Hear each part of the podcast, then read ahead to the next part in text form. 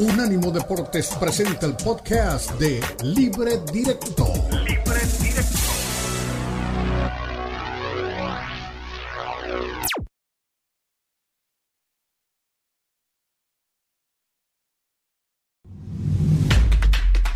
Unánimo Deportes presenta Libre Directo. Libre Directo. La mezcla del análisis de los expertos del fútbol mexicano, el fútbol europeo y los desarrollos más relevantes del deporte a nivel mundial, brindando un debate oportuno y animado con Ricardo Mayorga, Fernando Ceballos y Elizabeth Patiño. Esto es Libre Directo.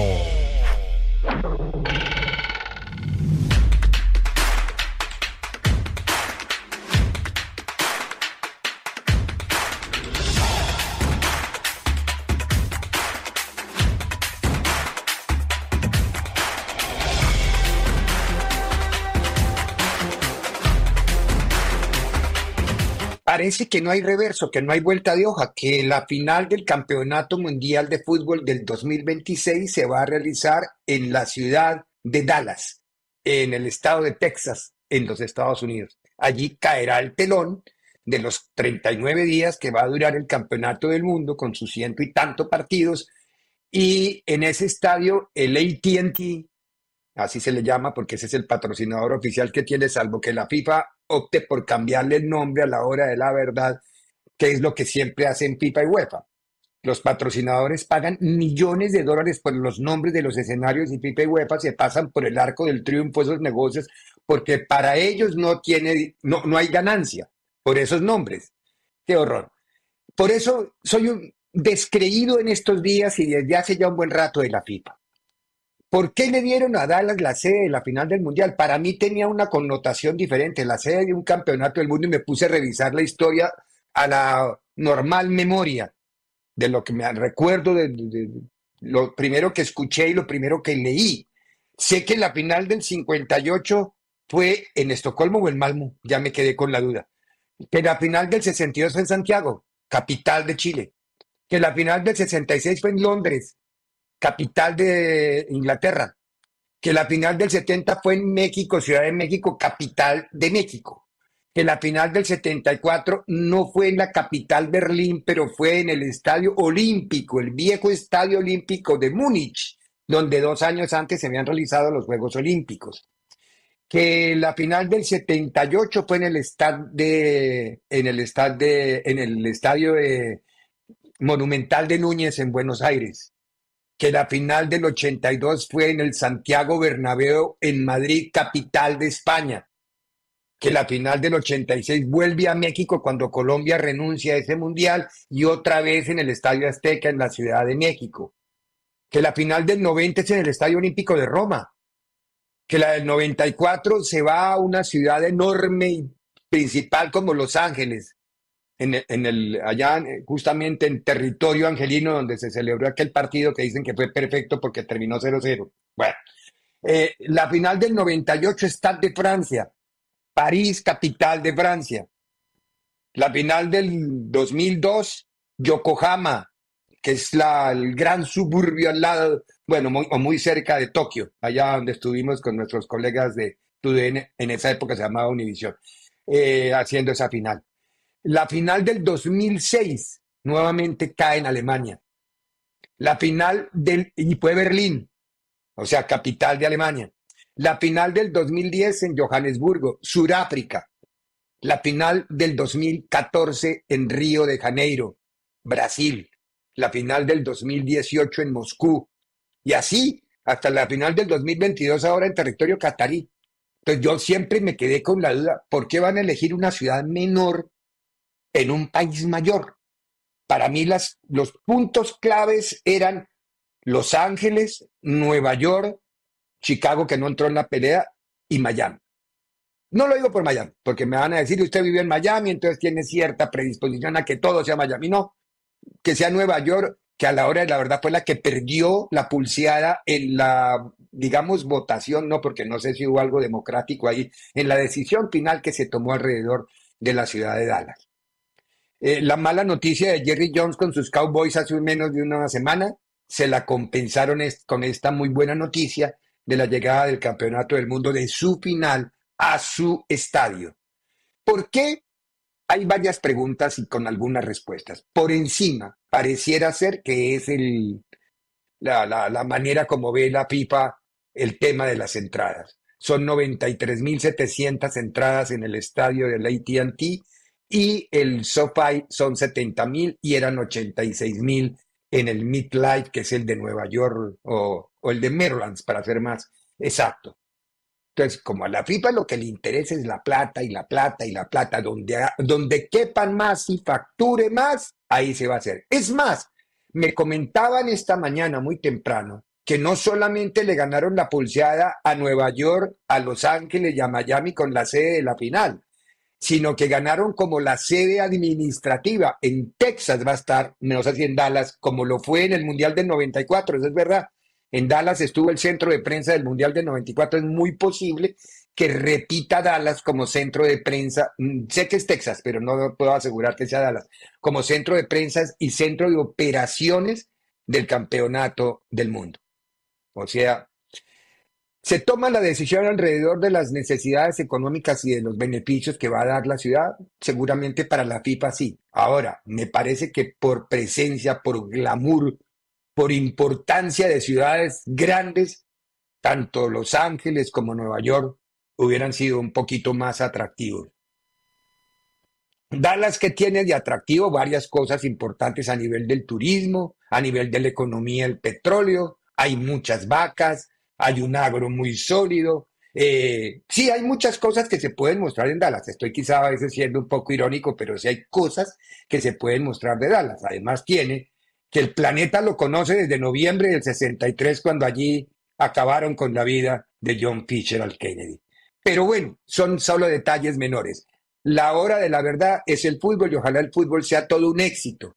Jimmy Jones no tiene la culpa de muchas otras cosas. Jimmy Jones pelea por lo suyo y esto, como bien reza nuestro título, es un triunfo de Jimmy sobre las grandes urbes, sobre las grandes ciudades de los Estados Unidos. Ojalá sea exitoso. A mí no me gusta, pero lo que yo piense no importa, que quizá para ellos no les vaya a importar, pueda que le importe a algún sector de la afición que pueda pensar como pienso yo, pero lo importante es que al menos lo que yo pienso lo transmito y lo digo me hubiera gustado más Los Ángeles en el SoFi o me hubiera gustado más Nueva York en el Midlife. Y en una tercera opción me hubiera encantado que hubiera sido la ciudad de Miami, pero la capacidad de esos estadios no da para la voracidad económica de los dirigentes de Pipa.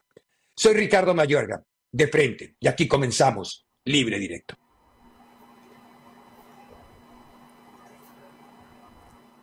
¿Qué tal? ¿Cómo están? Qué gusto poder saludarlos a todos los que ya se unen con nosotros en Libre Directo por Unánimo Deportes. Escuchábamos la editorial de Ricardo Mayorga hablando de esta decisión de la final de la Copa del Mundo, donde, bueno, Dallas fue el estadio y la ciudad elegida, un estadio al que le caben 92 mil personas. Cuando se hablaba o comentaba Ricardo que Los Ángeles o Nueva York podrían haber sido buenas opciones, pues con esa capacidad del estadio que tiene en Dallas, pues sin duda era difícil pensar que se podía arrebatar por los intereses económicos y porque todo el mundo quiere estar ahí presente y eso implica mucho más ingreso, mucho más capital. Así que estaremos hablando de esto, de muchos temas. Arranca la jornada 2 del fútbol mexicano. Creo que el mejor partido de esta fecha va a ser el Tigres contra Chivas. Después hablaremos del América Querétaro, simplemente para seguir viendo el accionar del campeón del fútbol mexicano.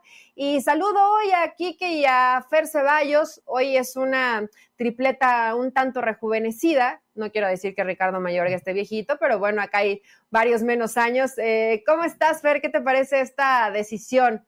Dallas, la final de la Copa del Mundo 2026. Bueno, Fer no quiere hablar porque le dije de las chivas, pero Quique sí nos puede dar su punto de vista. ¿Cómo estás, Quique? ¿Ya estás? Fer. ¿Ya estás, Fer? ¿Cómo están? Saludos. Eh, a ver, estabas hablando, Eli, saludos, Enrique, saludos, Eli. Hablabas de lo de la final. Eh, sí, evidentemente la, capacidad tiene mucho que ver, ¿no? El hecho de que puedas meter hasta 95 mil aficionados al, al ATT Stadium, que evidentemente no será ATT Stadium por el tema de, patrocinadores. Y además, pues eh, Jerry Jones es un viejo lobo de mar, ¿no? No hace mucho Jan Infantino estaba en el estadio de los Cowboys, fue invitado por el propietario del equipo, eh, quedó enamorado de lo que vio, eh, quizá el mejor estadio del mundo. Y, y, creo que el Sofá pudo haberle competido. El tema del Sofá hoy es que ni siquiera se sabe si va a poder albergar el Mundial, y Enrique. Eh, hay un tema importante con, el tema de las vallas, que no cabe la doble valla en, en, publicitaria porque la cancha es más pequeña del sofá y está hecho para el fútbol americano. De hecho, ha sido también un problema para que la selección mexicana juegue ahí por el mismo tema. Eh, van a tener que de cierta manera agrandar la cancha y seguramente esto le va a quitar todavía más capacidad. Entonces, me parece que, por ahí FIFA no, no se la quiere jugar, no sabe qué va a pasar con el sofá y se inclina por Dallas, eh, que evidentemente no, no es una, una, una de las ciudades principales de los Estados Unidos. Uno pensaría antes, como bien lo dijo Mayorga, en, en Nueva York, en Los Ángeles, en, en el propio eh, Miami, pero bueno, parece que ahora sí, ahora sí todos vamos a ir a Dallas, todos, todos, todos, todos, todos. No queda de otra, ¿no? Y si no quieres ir por voluntad propia, pues que te inviten a Dallas, Fer, o que nos inviten a Dallas y ya cada uno irá por, por su propia voluntad. Lo bueno es que de aquí, de aquí hasta en coche llegamos, ¿eh? Hasta en coche llegamos a Dallas, entonces eh, va a ser buena noticia para, para la gente de México. Sí, sí, sí. Me imagino. Quique, ¿cómo estás? ¿Cómo, ¿Tú cómo ves eh, Dallas, la, la sede de la final de la Copa del Mundo? Hola Eli, hola Fer, gusto en saludarlos. Bonito viernes para ustedes y para toda la gente que nos escucha, nos acompaña. Fíjate que me parece muy interesante que hayan elegido a Dallas. Ahí la disputa, pues obviamente lo que veíamos en los diferentes reportes, que también entraba la, sede como Nueva York, que también apostaba muy fuerte con el, si mal no recuerdo, es el MetLife Stadium. Eh, pero me hubiera gustado ver esa posibilidad de que el SoFi Stadium fuera esa sede, por lo que ya que lo que comenta eh, no se pudo realizar, pero evidentemente sí hubiera sido muy atractivo por la cuestión de la inversión que han hecho en esa clase de estadio, la tecnología que tiene, las dificultades, pues obviamente eso termina afectando y, y el estar recorriendo metros para poder ampliar la cancha, pues obviamente frena ese tipo de circunstancias y que posiblemente pues ahí le quite a lo mejor algunos partidos, este, pero bueno, lo, que yo comentaba la cuestión de la inversión que tiene, si es un estadio que la verdad en Los Ángeles, por la población que tiene, la, gente, mucha gente hispana que tenemos ahí, entonces a ver qué tipo de, circunstancias van a venir este, en el estadio de Dallas, pero sabemos que con capacidad y pues lo vamos a ver un estadio lleno y que sin duda va a ser un, un estadio muy atractivo para recibir esa final. No me imagino hoy a toda la gente, a los habitantes que estén muy entusiasmados por el tema fútbol, ¿no? Hay otras ciudades en Estados Unidos donde son mucho más futboleras que Dallas, pero bueno, al final esta decisión ya se tomó, hicieron los méritos necesarios y ya sabemos por lo pronto cuál va a ser la final de la Copa del Mundo en cuanto al ambiente, en cuanto a la sede y todavía falta un montón por desarrollar y esto que dices, Fer, es clave todos los estadios que van a albergar algún partido de este mundial donde muchos van demasiado atrasados en temas de operación, en temas de remodelación, y podemos empezar por México, ¿no? Hablando del Azteca. Sí, por supuesto, por supuesto. La, verdad es que la, la bueno, el América todavía va a jugar este fin de semana, ¿no? Porque sí, sin, sin empezar las obras de, de remodelación, eh, ojalá lleguen, porque yo creo que el Azteca no, no necesita nada más una manita de gato, yo creo que necesitan casi casi que tumbarlo y volverlo a hacer. Eh, hoy no están las condiciones dadas para que el Azteca pueda recibir un evento como lo es una Copa del Mundo. Entonces, ojalá que les den los tiempos, el y no, no vaya a ser que faltando unos meses se, se tumbe la sede del Azteca, ¿no? Y se la den a Las Vegas, por ejemplo, o, o alguna otra en Estados Unidos que está lista para recibir un mundial mañana si es necesario. Entonces, Esperemos que eso, no pase. ¿eh? Para mí ya van tarde. Necesitarían ir a marcha forzada para poder eh, hacer todos los cambios necesarios porque el Azteca pues es un estadio muy viejo y poco funcional.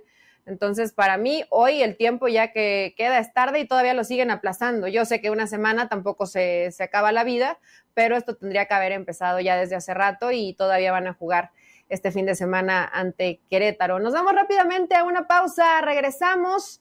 Según la guía, el rundown, la escaleta de hoy, era para hablar del Cruz Azul contra Juárez, pero yo, Fer, quiero aprovechar que estás con nosotros en esta primera hora del programa para hablar un poquito de las Chivas y de Tigres, que es el partido de la jornada, hay que decirlo, ¿no? Probablemente el partido más interesante. Regresamos con más en Libre Directo, quédense con nosotros, volvemos. En breve continúa Libre Directo en Unánimo Deportes.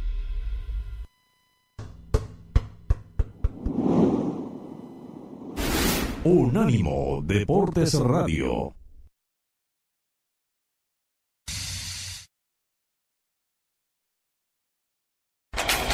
Continúa Libre Directo en Unánimo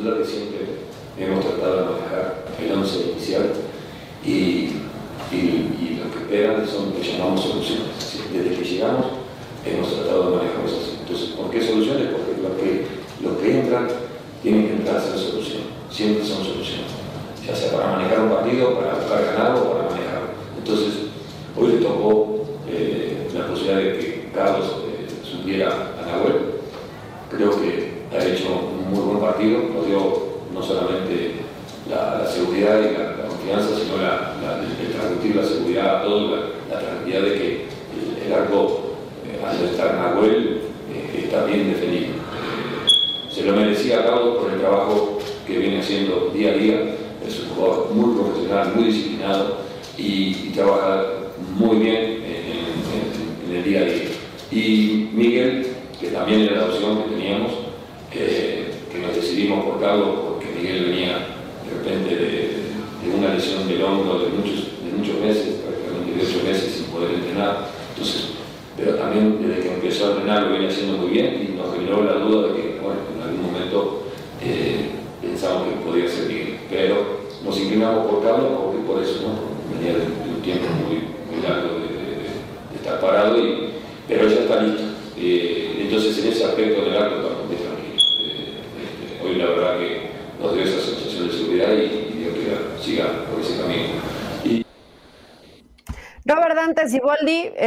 Tratamos medio de descifrar el mensaje porque la verdad es que el audio no ayudaba demasiado, pero bueno, em, realmente en un resultado que consiguen a media semana, donde ya cierra la jornada 1, que terminan ganándole a León, y ahora este partido contra Tigres, que al menos a mí me genera mucha expectación de que quiero, quiero ver cómo reacciona más más del lado de Chivas, ¿no? Porque Tigres ya sabemos el, plantel que tiene, que ahí lo platicaba Siboldi, eh, lo completo que es. Vimos el debut de, de Bruneta, que por supuesto no es todavía el futbolista que veíamos en Santos, pero va a ser difícil verlo en esa misma faceta porque el estilo de juego de Tigres es distinto. Bruneta tiene otras funciones mucho más ofensivas, porque en Santos tenía que, recorrer muchos metros, inclusive ayudar a la labor de recuperación hoy con esa libertad que tiene en el, en el frente de ataque, eh, me parece que le va a terminar sumando hoy mucho a Tigres, pero todavía no vemos ese máximo esplendor de Bruneta, que para mí fue hasta el momento la mejor contratación dentro de lo que había en el mercado mexicano. Pero, ¿qué esperar de Chivas? ¿Qué esperar de Chivas, Fer? y te quiero escuchar y también Enrique. En este partido donde vas con un plantel que en calidad individual es superior, pero que también hay cuentas pendientes, hay dulces venganzas, que aunque no es lo mismo que en una final, pues yo creo que Chivas quiere mostrar un buen desempeño ante Tigres. Sí, a ver, eh, no, no es un partido sencillo, ¿no? Evidentemente parte Tigres como favorito el hecho de jugar en casa, eh, viene de un resultado importante contra el León, no sé qué tanto le pueda pesar el desgaste, jugó apenas el miércoles y volverá a jugar el, el domingo, Chivas por su parte pues tuvo una semana de descanso y más tiempo para, para preparar el encuentro. Eh, creo que Guadalajara tiene que apelar a la, a la ida y vuelta, a la dinámica, a la juventud que tiene. Y, de esa manera buscar hacerle partido a, Tigres. Y también, Elillo, yo soy de la idea que ya Chivas se tiene que empezar a pasar la película de que es un equipo importante, de que tiene que ser un equipo protagonista y que hoy tiene plantel para jugarle de tú a tú al que sea. O sea, ya, ya no son las Chivas de hace uno o dos años en donde me parece te faltaban elementos, ¿no? Hoy creo que si repasas el plantel de Guadalajara, eh, estando en buen nivel, tiene cinco o seis futbolistas que pueden pelear por un puesto en selección. Entonces, eh, ya no son las Chivas, de, insisto, de hace dos, tres, tres años. a Chivas para campeón? Para pelear, sí, para pelear entre los primeros. Obviamente no, quizá no, mm, hay, hay habrá tres, cuatro equipos que tienen mejor plantilla. Eh, Tigres es uno de ellos, América, eh, el caso de, de Monterrey, y me parece que después viene, viene Guadalajara. O sea, hoy, si, hacemos un balance línea por línea, eh, Mozo estando en buen nivel, podría pelear por un puesto en selección. Chiquete me parece que hace una de las revelaciones como central en la liga. Le faltará experiencia, pero, pero creo que es de los mejores centrales, por lo menos mexicanos que hay en la liga. El centro del campo, el Pocho, Guti, estando en buen nivel, podrían pelear un llamado a selección. Alvarado es un fijo de selección mexicana. Y luego tienes a Macías, que insisto, si, si recupera su mejor versión, también puede pelear por un lugar. No hablo de Javier Hernández, que no ha llegado. Y el caso de Kate Cowell, que es seleccionado nacional de los Estados Unidos. O sea, hoy es un plantel eh, que tiene con qué pelearle de tú a tú a, los que están arriba. Y creo que por eso vimos unas chivas que hace un año o hace seis meses llegaron a la final, que la temporada pasada estuvieron peleando eh, en la parte alta. Entonces, yo creo que hoy Guadalajara tiene que quitarse ese, esa idea y ese complejo de que no, no está a la par de estos equipos. Sí, eh, te la compro que Tigres, Rayados América tiene un plantel más robusto, pero yo creo que América, eh, que Chivas tiene un plantel para, para competirle de tú a tú sin mayor problema.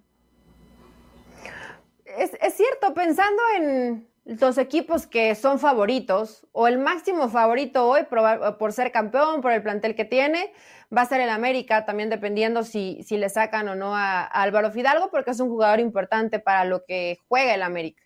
Pero Tigres obviamente también es candidato. Y después, Fer, realmente ya caímos en este cliché de decir rayados por el plantel, pero por el funcionamiento yo no sé si Rayados está para, para, ser campeón del fútbol mexicano. No me gustó en su presentación, sigue dejando muchas dudas y todavía le falta eh, estrenar a varios futbolistas o debutar a varios futbolistas eh, recién llegados a la Liga Mexicana. Entonces, yo a Rayados lo pondría aparte de, de América y de Tigres, que creo que son los planteles eh, fuertes, favoritos y que acaban de disputar una final. Y después de ahí coincido contigo, ¿eh?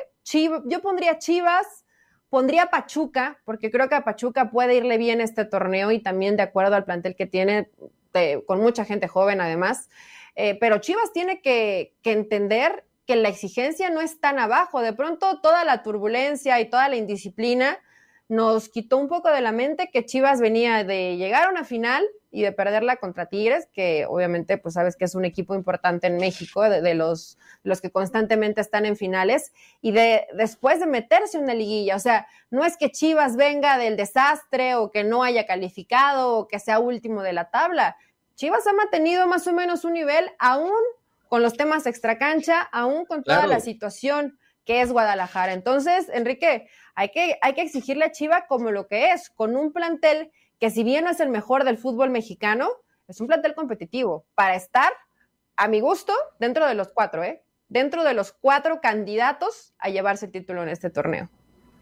Sí, en cierta parte coincido con, los dos. El, tema de Chivas claramente no lo podemos descartar. Eh, el trabajo como, conjunto, el, por nombres, hay ciertos eh, eh, nombres que están ahí, obviamente el caso de Víctor Guzmán, como lo venía diciendo Fer, se encuentra en su mejor nivel, obviamente pueden despegar y el caso de JJ Macías, pues es lo más claro, ¿no? Que queremos verlo nuevamente después de recuperarse de esa lesión, que vuelva a hacer goles, que en algún punto pueda volver a, a selección mexicana, pero sí aún así creo que no le va a terminar alcanzando a pesar de las incorporaciones para este torneo, ponerlo ya como un candidato serio para estar en la final Sé que en el torneo en donde llegaron, obviamente, a ese punto, ni siquiera lo contemplábamos entre los favoritos, ¿no? Y dio pelea y llegó hasta la final, hasta lo que tuvo, y tuvo a Tigres donde lo pudo tener. Pero sí creo que hay planteles más completos que como equipo trabajan de una mejor manera que lo que ha venido Chivas. El caso, pues bueno, la recién incorporación de Gago apenas puede rescatar ese empate contra Santos. Creo que todavía pudiera poner a Pumas por encima de Chivas por la llegada de dos contrataciones importantes, el caso de Rogelio Mori y también lo de Memo Martínez. Creo que en esa parte, por lo que vimos también el torneo pasado, que a Chivas no le terminó alcanzando y eran casi, casi los mismos jugadores. Y aún así Pumas fue mejor en ese segundo partido en la vuelta y casi lo terminó goleando. Entonces, creo que... En, el segundo, en el primero fue mucho mejor Chivas. Sí, sí, sí, sí. Por eso me refiero, en la vuelta fue mejor Pumas y evidenció a Chivas en muchos aspectos. Las incorporaciones le van a venir bien, claramente necesita a un referente en el ataque como va a ser Chicharito y creo que le va a venir muy bien esa... Ojo que ya tiene a Macías, ¿eh? Ojo que ya no solo es Chicharito, y Macías es que, se vio bien. es que y Macías, se vio, bien. o sea, yo, yo, yo por eso insisto, creo que, creo que ya no son las chivas que decíamos, es que es un equipo limitado, es que, no, o sea, hoy sí te pones a ver, a ver, Mozo llegó a ser capitán de Pumas y en su momento llegó a ser uno de los mejores o el mejor lateral derecho de la liga. Eh, insisto en el tema de, de, Chiquete, quizá por ahí te falta otro central, pero creo que Castillo eh, es un chavo que puede, puede despuntar en Guadalajara. El centro del campo es, es de, muy, de mucha calidad, con Guti, con Pocho, con, con el nene, arriba con Alvarado, con Macías, o sea, ya, ya este equipo se la tiene que empezar a creer, ya, ya no se puede estar justificando en que es que los regios gastan mucho, es que, es que los regios eh, o el América eh, compra y trae figuras. No, a ver, tú también has, desembolsado bastante en los últimos años como para tener un equipo competitivo y me parece que arrancaste las manzanas podridas, ¿no? Se fueron ya los que no entendieron lo que era jugar en Chivas, lo que significaba eh, esta camiseta, lo que conlleva o la responsabilidad que debes de tener y creo que eso también le viene de, maravilla al grupo. Y por otro lado, eh, él y Enrique, estás eh, proyectando jóvenes. A ver, Gago en su debut debutó a tres, ¿eh? A tres. Entonces, eh, me parece que está. Digo, el caso de, Mateo, que es una muy buena noticia, ¿no? Es el que más minutos tuvo y es un chavo que, que, demostró personalidad, carácter, medio, medio atrabancado, pero normal, porque te quieres mostrar, quieres que, que te vean pero me, gustó con personalidad. ¿Puede debutar eh, Cowell este fin de semana, Fer? Están esperando si llega el transfer. Ah. no ha llegado todavía el transfer para poderlo registrar, entonces eh, tienen hasta mañana. Si llega entre hoy y mañana, llega el transfer, lo, lo registran y haría el viaje. Pero de momento, o, por lo menos hasta, hasta ayer en la, en la noche y en la mañana, todavía no había llegado el transfer por parte de San José. Ojo, que, en este partido siempre decimos partidos así de esta clase contra Tigres siempre destacamos las individualidades de Tigres, pero Chivas siempre le complica mucho en el volcán a Tigres, ¿eh? Ojo con eso. Decimos siempre el volcán siempre va a ser un buen partido. gente se pone muy tenso para los equipos que visitan el volcán, pero Chivas sabe cómo jugarle en ese partidos. Y la última victoria de Tigres fue en eh, octubre del 2021, si mal no recuerdo, un 2-1 que ganó Tigres. Entonces ya tiene bastante tiempo y Chivas puede Tiene la misma dinámica Chivas que mostró contra Santos, la misma intensidad y un poquito más fino en puntería, JJ Macías, porque tuvo oportunidades claras, le puede competir muy bien a Tigres. No te digo que Chivas le vaya a ganar a Tigres, ¿eh? porque creo que hay, que hay calidad también del otro lado, pero puede ser un, un buen partido. Yo ya quiero ver el debut de Cowell y Chicharito, pues supongo que la otra semana, ¿no? O para cuándo, o para cuándo. La próxima semana están, están preparando una, una presentación a lo grande, estilo europeo, para, pues para presentar al, al hijo pródigo Patiño, al, mejor fichaje de los últimos años en la Liga MX. Eh, esperemos que no solo sea decorativo, Fer, que también haga goles, ¿no? Porque ya te vi comprando la 14 de Chivas, ¿eh? Ya te vi, ya te vi, ya te vi. Si me la quieres regalar, con mucho gusto me la pongo. Nos vamos a una pausa, regresamos con más en libre directo. ¿A qué venimos? Copa del Rey. Venimos a hablar de la derrota del Real Madrid y el triunfo del Barcelona. En breve continúa Libre Directo en Unánimo Deportes. Unánimo Deportes Radio. Continúa Libre Directo en Unánimo Deportes.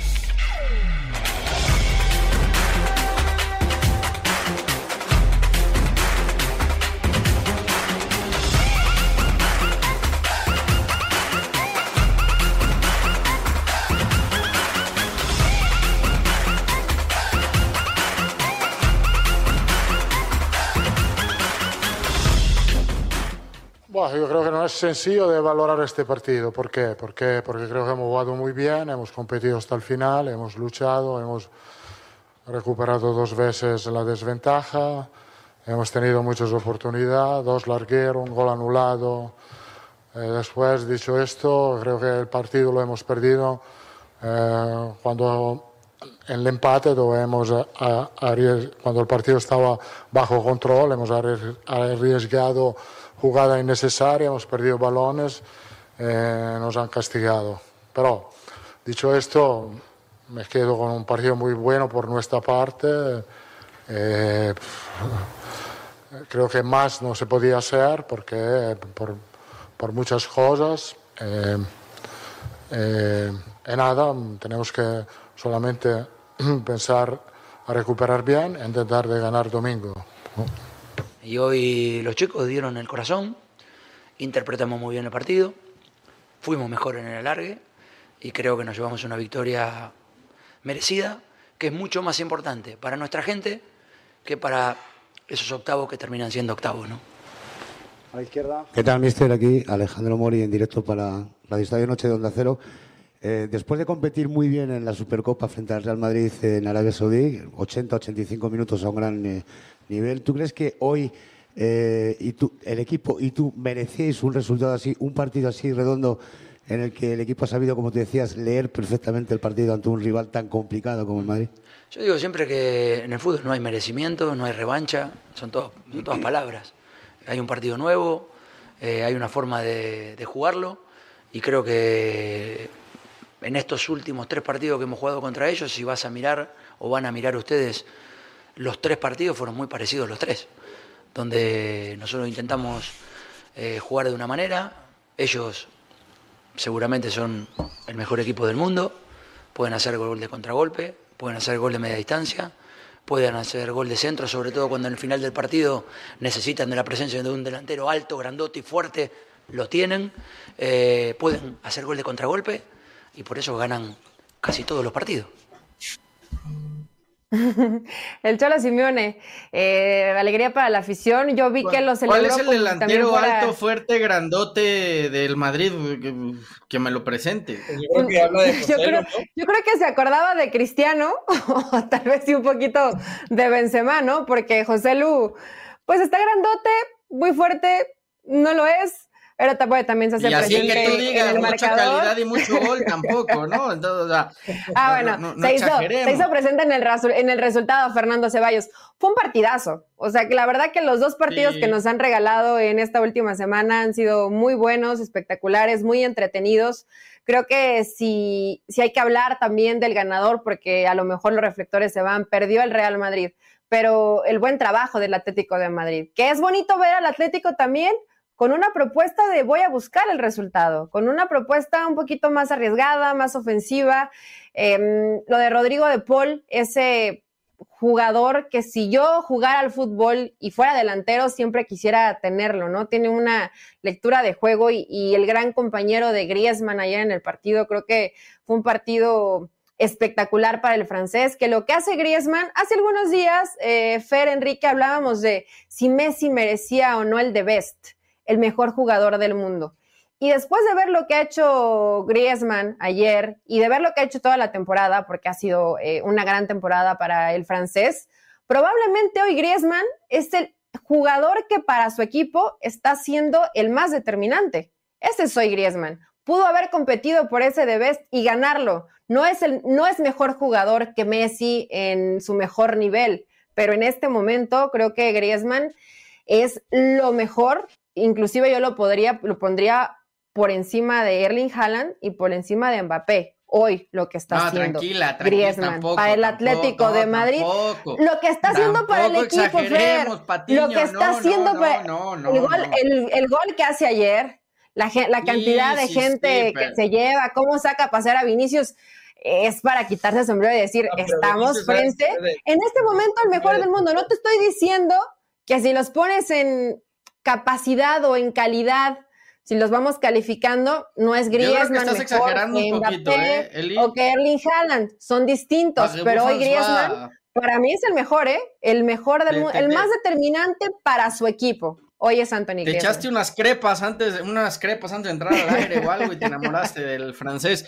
No, a ver, e, es muy buen futbolista, pero hoy decía ah, la de ayer fue espectacular. A ver, ojo, saca un gran resultado el Atlético de Madrid, pero también venía de perder con el Real Madrid en la, en la Supercopa, ¿no? Eh, y se les fue la posibilidad de pelear por un título.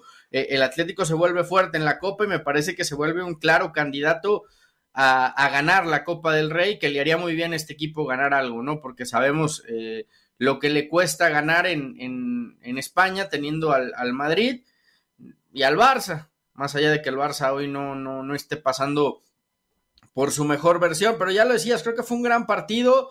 Eh, todavía les, queda cuerda porque les falta todavía el, el derby de, de liga, eh, que también van a tener que, que enfrentarse, pero, pero sí, o sea, creo, creo que se conocen muy bien y lo que termina pasando este, en este encuentro me parece que es algo que hemos venido mencionando con el Real Madrid.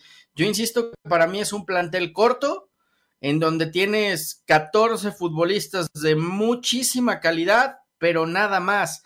Entonces, en este tipo de encuentros en donde te vas a la larga y de repente tienes que buscar otras soluciones o ya los, los determinantes ya te llegan eh, un poquito tocados físicamente, no sé qué tanto le, va a alcanzar al, al, Real Madrid, ¿no? El Atlético corrió todo el partido, luchó, peleó y a base de, garra, de esfuerzo y, también de calidad, porque tiene futbolistas de calidad, se termina, se termina imponiendo, pero yo, yo sigo viendo ese problema. Creo que el Madrid hoy sigue extrañando mucho a Karim Benzema, más allá de que eh, entiendo que el equipo se ha mutado y ahora juega diferente, juega con dos delanteros más rápidos, le da mucha llegada a Bellingham que llega de, de, cara a portería de primera línea, pero sí te hace falta ese, ese nueve matón, ese nueve que, que en momentos te puede aparecer a, a, a, resolver y extraña todavía más a Thibaut Courtois, porque Courtois le sacaba las papas calientes a este equipo y hoy ni Lunin ni ni, ni Kepa, eh, Kepa están, a están a la altura, evidentemente,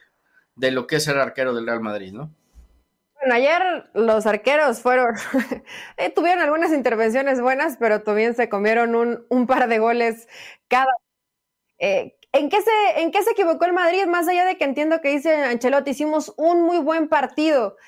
¿A ti qué te pareció, Quique? yo no vi, yo no vi también a Vinicius, vi que le costó mucho trabajo el partido, eh, a pesar de que sí colaboró, no sentí tan como a Bellingham como, como en otras ocasiones. Vaya, para mí no fue un partido perfecto del Real Madrid y, le pasó factura también el tema físico.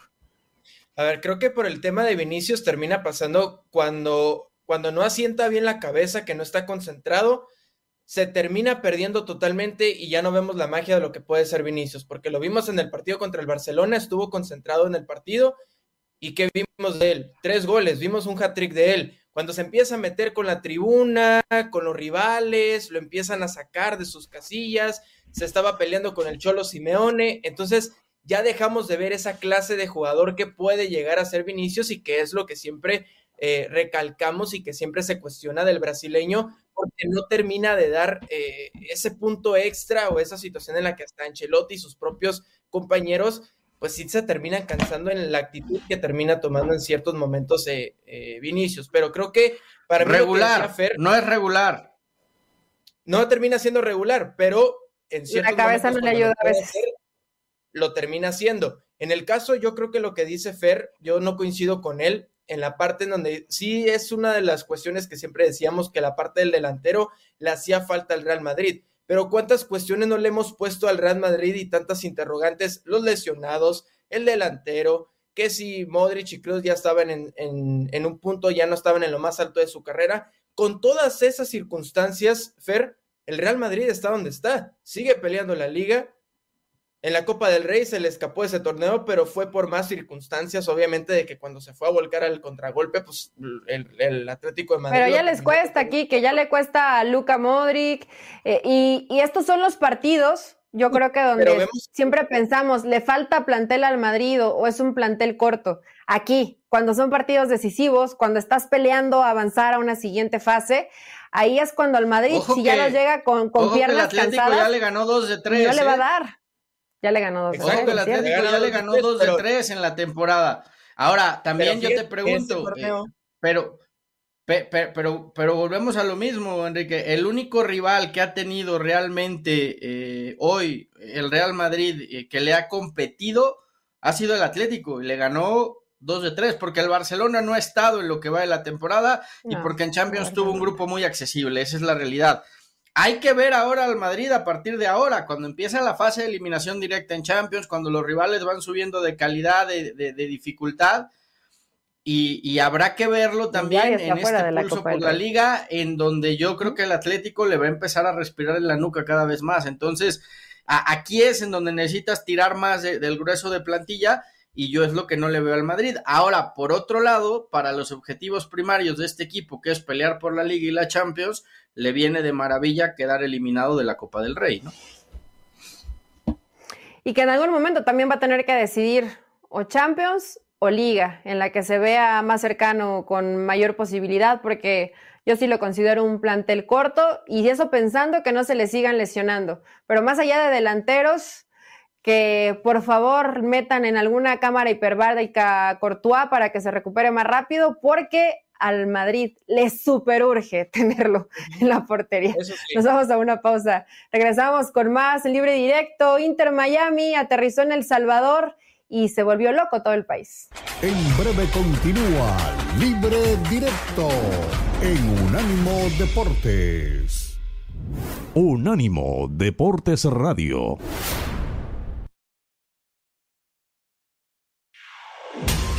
Somos Unánimo Deportes, el poder del deporte y la cultura latina. Continúa Libre Directo en Unánimo Deportes.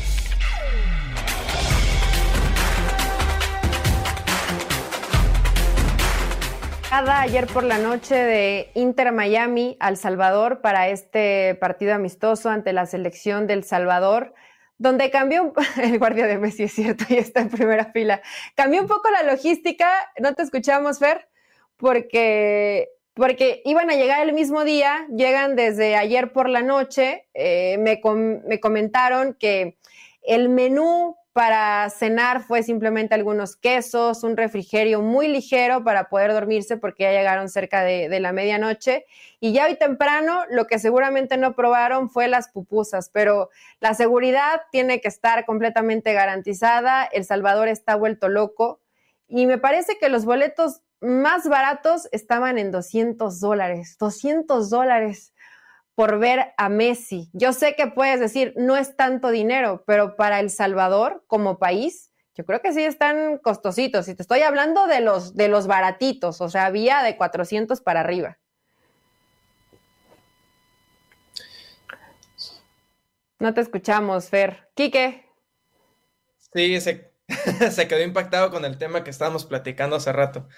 Eh, sí, sí, fíjate que a mí sí se me hace, pues, demasiado excesivo esa cantidad de precios, sobre todo porque tienes que entender la región a la que estás visitando, ¿no? El, lugar, el estilo de vida, que tiene, entiendo el punto de llevar un producto como tal, el tour de Messi and Friends, eh, pero sí tienes que tomar en cuenta ese tipo de, situaciones, ¿no? Porque si al final lo pones con precios tan excesivos, pues sabes que la gente pues no va a tener la posibilidad, no se te, van a, no se te va a llenar el estadio, eh, va a ser muy complicado para poder manejarlo, pero creo que esta situación va más allá del hecho de verlo como un producto, eh, sino te están vendiendo, como dicen los, los famosos este, vendedores, ¿no? No es el producto, sino la experiencia. Y creo que la experiencia de ver a Messi... Pues, el Messi eh, Experience. los está volviendo locos. los está volviendo locos, Ceballos. Pero vi por ahí playeras del Barça, ¿no? Por ahí vi. No, Ceballos, Ceballos no quiso hablar. Pero, pero bueno. Eh... Sí, sí, sí. Dime. No, nomás iba a comentar lo último, que el Tata Martino sí tiene que cuidar mucho esa situación con lo de Messi. Entiendo que lo van a llevar a todos lados, pero el desgaste va a ser muy excesivo en tres semanas, tantos viajes, y cuidarlo de esas el torneo pasado.